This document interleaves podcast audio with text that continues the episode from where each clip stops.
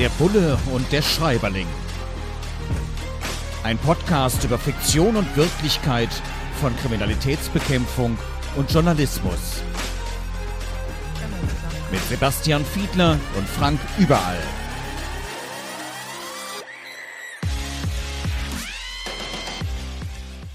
Herzlich willkommen zu einer neuen Folge von Der Bulle und der Schreiberling. Der Podcast mit Sebastian Fiedler und Frank Überall. Und wir haben uns diesmal wieder mal ein Buch von Schwieker und Zokos vorgenommen.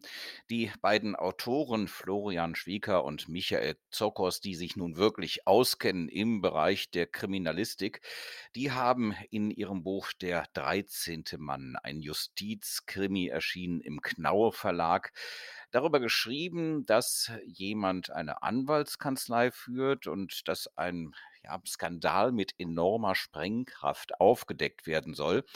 Und da geht es um eine ziemlich verrückte Geschichte und ich habe es dann auch nochmal nachgeschlagen, das hat es tatsächlich gegeben, das sogenannte Granta-Experiment, wo Berliner Jugendämter Pflegekinder ganz bewusst an pädophile Männer vermittelt hatten. Und das ist die Grundgeschichte, also eine wirklich ja zum Teil nervenaufreibende Geschichte, ein Krimi, den die beiden hier geschrieben haben. Bei mir ist jetzt wieder hier unser Podcast-Bulle Sebastian Fiedler. Wir gucken uns Aspekte an, ohne eben auch die Story spoilern zu wollen, also verraten zu wollen, was denn da die Hintergründe genau sind, weil man soll das Buch ja auch noch lesen mit Lust und ohne, dass man schon weiß, wie es ausgeht.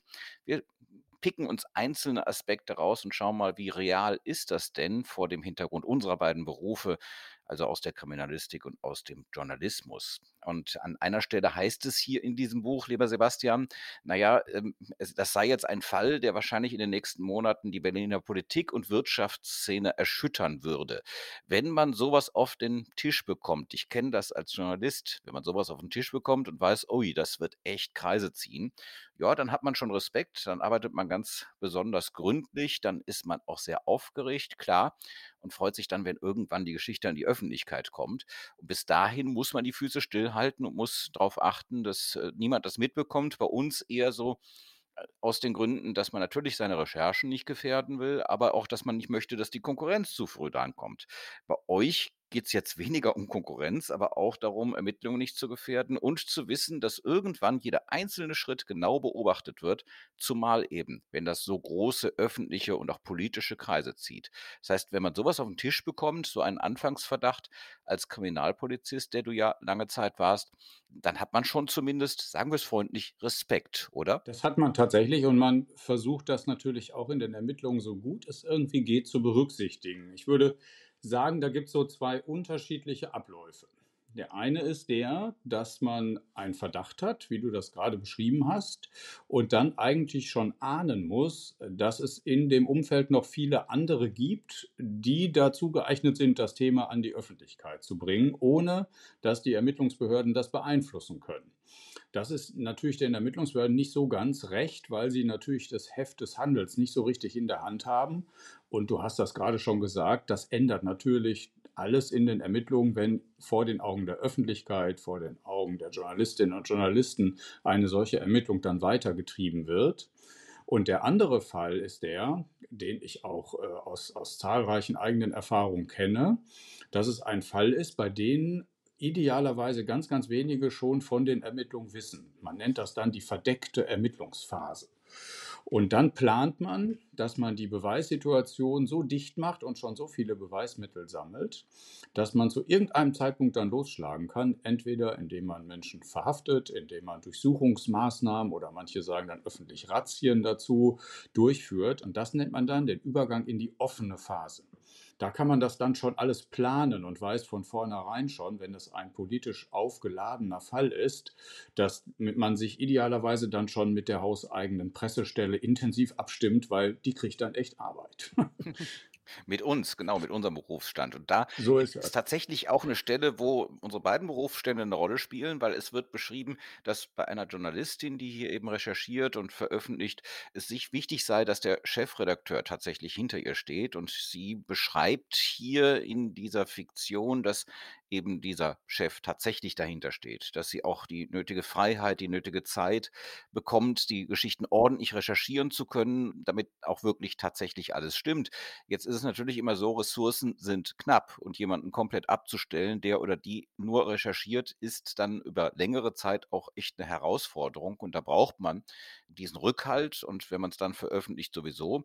Jetzt kann ich mir vorstellen, wenn es darum geht, einen Anfangsverdacht zum Beispiel gegen einen Landesminister, dann wird möglicherweise auch aus politischen Gründen gesagt, aber auch aus Ressourcengründen gesagt, hör mal, da, da gehst du jetzt lieber mal nicht dran, wenn dir deine Karriere lieb ist.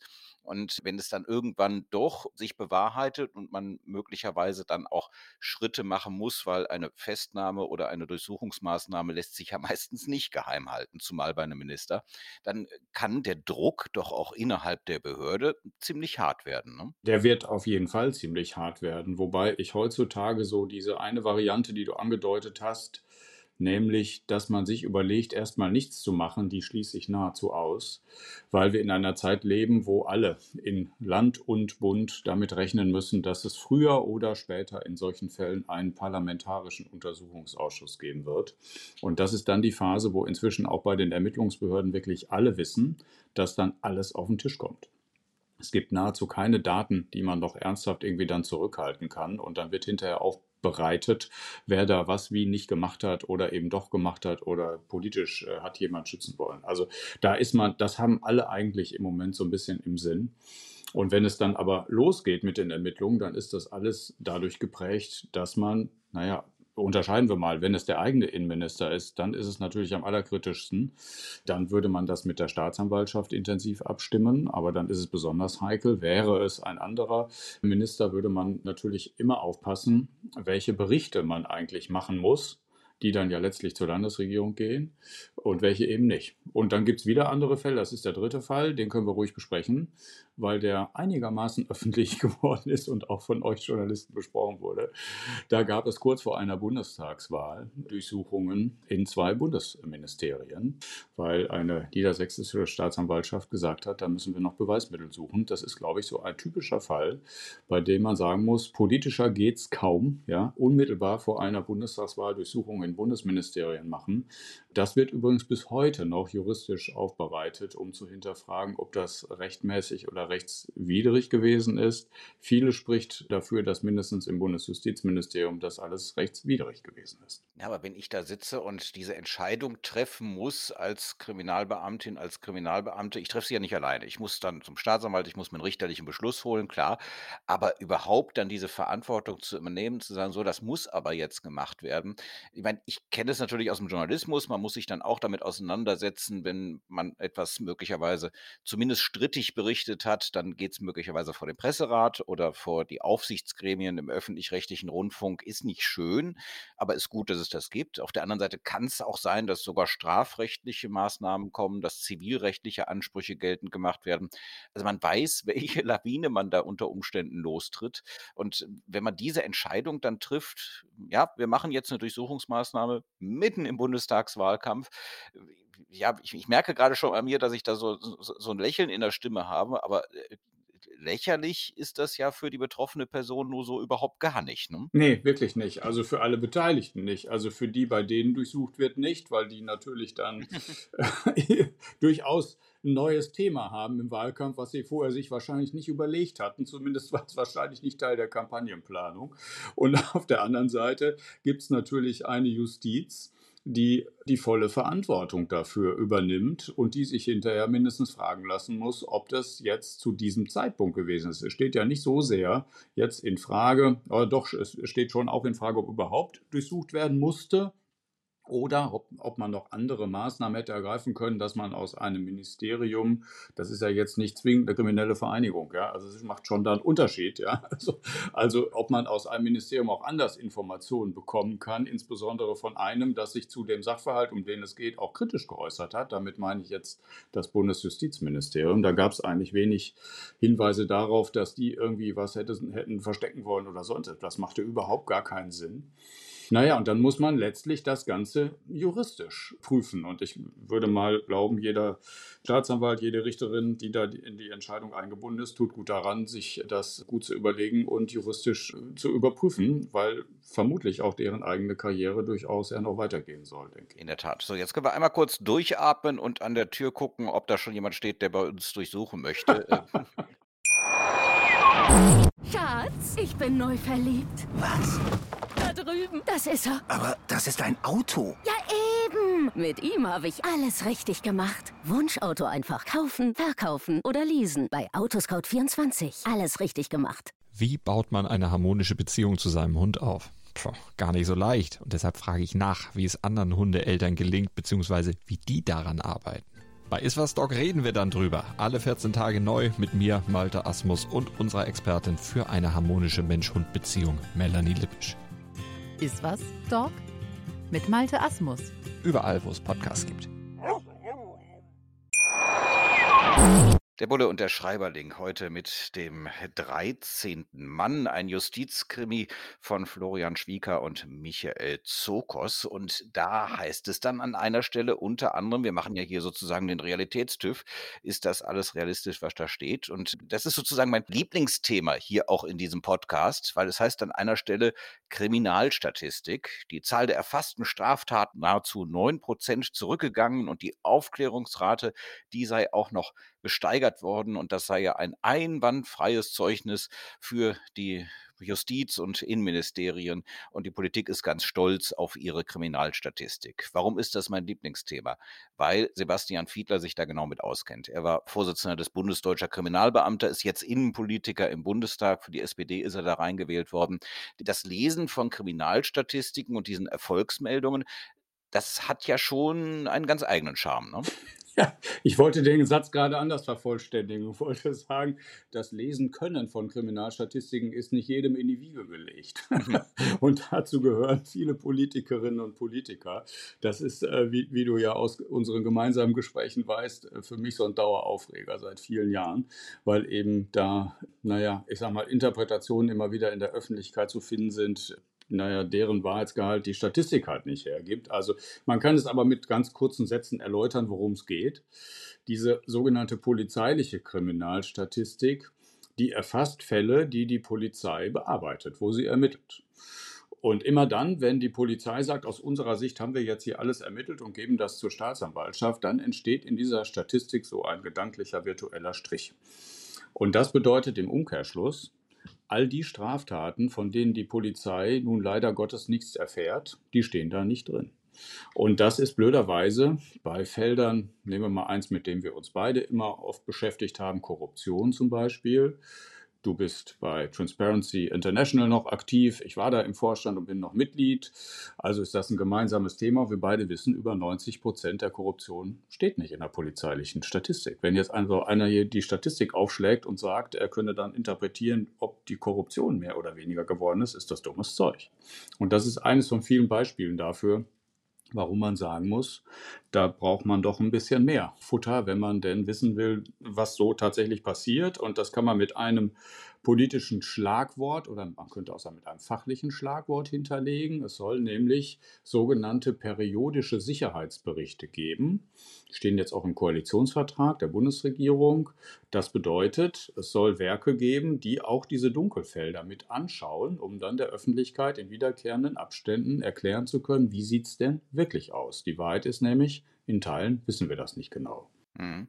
Jetzt haben wir mit Schwieker und Zokos, die diesen Roman hier, den Justiz-Thriller, den Justiz-Krimi geschrieben haben, natürlich auch echte Experten aus der realen Welt. Der eine ist Strafverteidiger, der andere ist Rechtsmediziner, durchaus auch sehr renommierte Vertreter ihres Berufes und die beschreiben halt, und da sieht man in der Fiktion, zumindest kommt das jetzt auch mittlerweile sehr, sehr deutlich an, die Überlastung der Polizei. Also da geht es um eine vermisste Person, was angezeigt wird und wo es heißt, naja, da wird die Polizei wahrscheinlich ohnehin nicht viel machen. Die kommen ja kaum mit der Aufklärung der Straftaten hinterher, wo sie ganz konkrete Hinweise auf Verbrechen haben.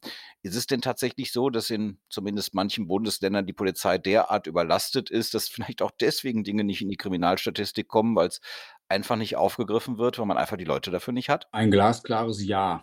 Und du hast ja schon richtig beschrieben, beide Autoren haben natürlich enge Bezüge aus unterschiedlichen Rollen heraus. Der eine aus der rechtsanwaltschaftlichen Rolle, der andere aus zahllosen Kontakten mit der Kriminalpolizei als Rechtsmediziner. Und daher wissen die natürlich aus diesen Gesprächen und aus ihren eigenen Verfahren relativ genau, dass es genauso ist, wie du das gerade andeutest. Ich kenne etliche Bundesländer, in denen buchstäblich tatsächlich da Land unter ist. Das muss man so sagen. Das hat unterschiedliche Gründe. Das liegt in Teilen daran, dass eben die Welt digitaler wird und selbst bei einfachsten Sachverhalten, kleinsten Durchsuchungen schleppen die Polizistinnen und Polizisten anschließend Datenbestände dann daraus in Form von Mobilfunktelefonen und Ähnlichem, die dann alle ausgewertet werden wollen. Dann gibt es riesengroße Verfahren aus dem Bereich der organisierten Kriminalität, Stichwort EncroChats und so, da haben wir auch schon mal uns drüber unterhalten. Also ich könnte eine lange Aufzählung machen, warum da eben so viel zu tun ist und ich könnte das aus einer anderen Sicht heraus nochmal beschreiben. Das schreibt das Problem noch einmal deutlicher. Es gibt mehrere Bundesländer, darunter unser gemeinsames Bundesland Nordrhein-Westfalen, in dem wir beide groß geworden sind. Da ist es so, dass es mehrere Polizeipräsidien gibt, wo die Leute nicht mehr zur Kriminalpolizei wollen. Also das heißt, bei der Kriminalpolizei werden freie Stellen ausgeschrieben und in der Vergangenheit war das so, dass es dann einen Run gab auf diese Stellen und die Leute haben gesagt, ach Mensch, da gibt eine Gelegenheit zu Kripo zu gehen, das ist ja super. Noch früher zurück gab es sogar Auswahlverfahren. Also das muss man sich heute mal vorstellen, sage ich etwas sarkastisch, weil es natürlich sinnvoll wäre, das zu tun. Und heute ist es so, dass in vielen Behörden Leute zwangsversetzt werden müssen zur Kriminalpolizei. Die sagen, da ist so viel zu tun. Das haben wir jetzt in einem Praktikum oder so mal gesehen. Wir können uns das nicht vorstellen. Wir fahren lieber Streife und wissen, wenn wir Feierabend haben, haben wir Feierabend. Wobei, du bist ja kein Kriminalpolizist mehr. Du bist jetzt im Bundestag. Du hast erst einmal mal, zumindest für eine Zeit, deinen Beruf aufgegeben. Jetzt ist ein Motiv, das in Romanen immer wieder auftaucht und auch hier ist es mal wieder soweit bei Zokos und Schwieger, ähm, dass jemand eine Zeit lang bei der Polizei war und sich dann als Privatdetektiv selbstständig gemacht hat. Jetzt ist es wahrscheinlich auch der, der altruistische Antrieb für Gesellschaft, was bewegen zu wollen, dass du in den Bundestag gegangen bist. Vielleicht war es aber auch irgendwo der Gedanke, ich will noch mal was anderes machen. Was hältst du denn eigentlich von den Kolleginnen und Kollegen, die dann wechseln in das Fach des Privatdetektivs. Wir haben ja was Paralleles sozusagen, was Ähnliches im journalistischen Bereich. Journalistinnen und Journalisten, die dann in die Presse- und Öffentlichkeitsarbeit, in die PR wechseln und manchmal sogar auch wieder zurück. Und da wird auch viel diskutiert in der Branche. Also ich kann das bis zu einem gewissen Grad nachvollziehen, weil da zum Teil auch besser bezahlt wird, weil es zum Teil ja auch das ähnliche Handwerk ist, das dann eben anders angewendet wird. Das muss man sich immer wieder bewusst machen und darf das um Gottes Willen nicht vermengen miteinander.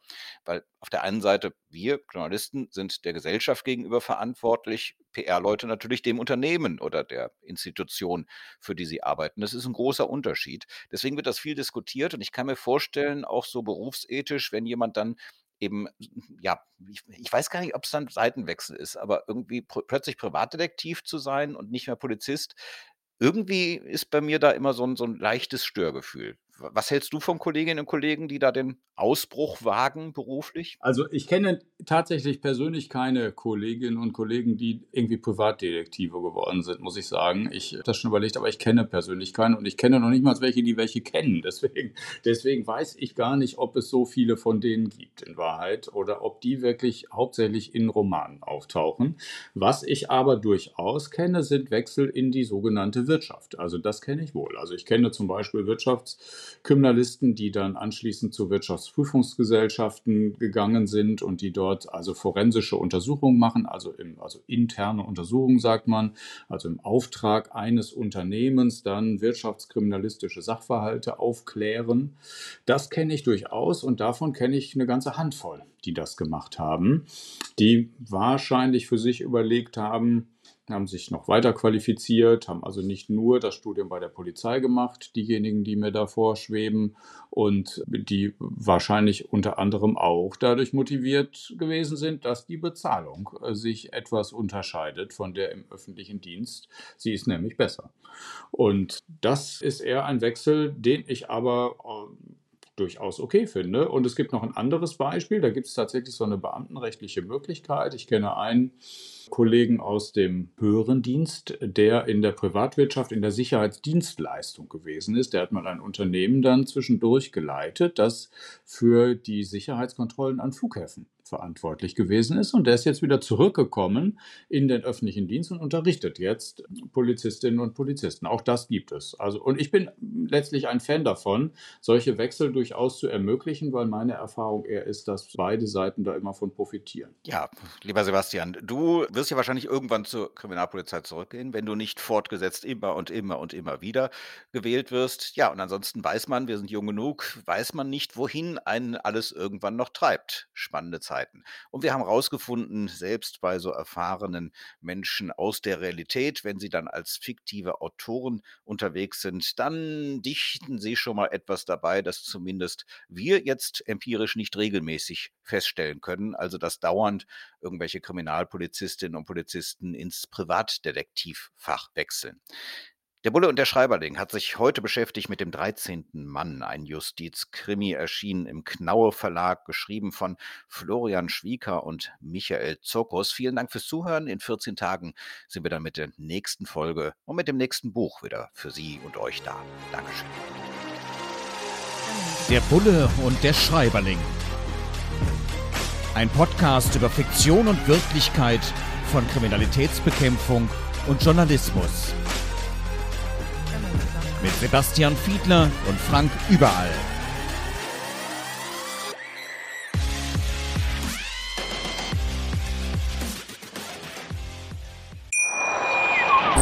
Schatz, ich bin neu verliebt. Was? Da drüben. Das ist er. Aber das ist ein Auto. Ja, eben. Mit ihm habe ich alles richtig gemacht. Wunschauto einfach kaufen, verkaufen oder leasen. Bei Autoscout24. Alles richtig gemacht.